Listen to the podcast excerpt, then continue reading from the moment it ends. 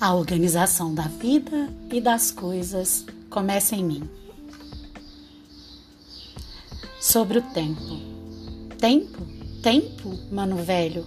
Falta um tanto ainda, eu sei, para você correr macio.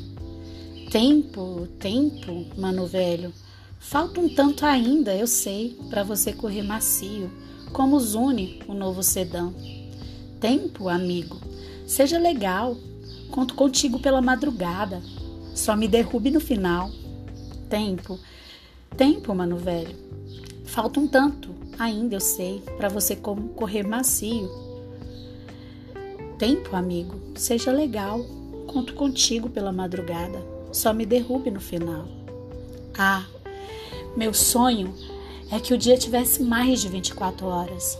Difícil é encontrar uma pessoa nos dias de hoje que nunca fez esse tipo de comentário e que nunca clamou aos céus por um dia mais longo.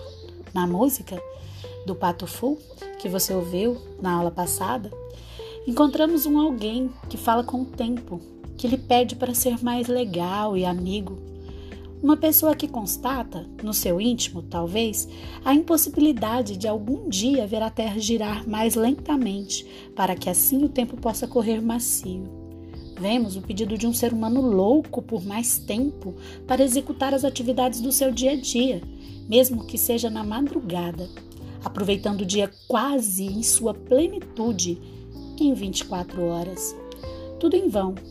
O cosmos, como o conhecemos, não mudará para atender nossos caprichos.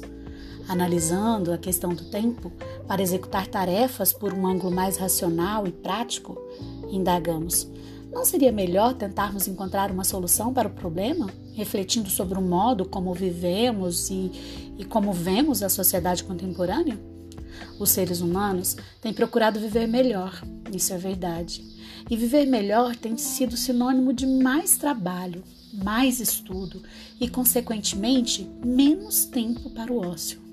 Porém, como visto na aula anterior, como conseguiríamos, como conseguiremos é, mais conhecimento se nosso tempo dedicado às atividades prazerosas é escasso? A gente está ocupado demais com coisas, né? E a gente inventa cada dia mais coisas para fazer. O tempo dedicado às atividades de lazer tem sido um tempo dedicado ao consumo de mercadorias produzidas além do necessário por meio do trabalho. O que fazer então? Já que somos nós mesmos que modificamos nossa reflexão e a nossa relação com o prazer.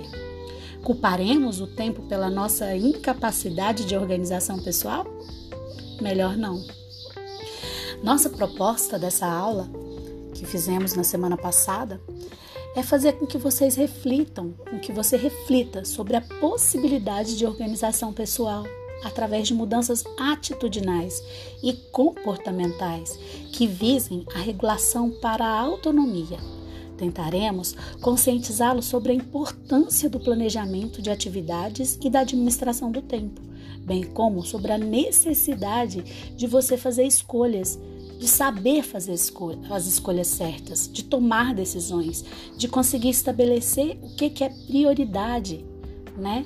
te ajudar a, a, a, entender que cumprir as metas do dia, da semana, ajuda a nos organizar para o nosso projeto de vida, né?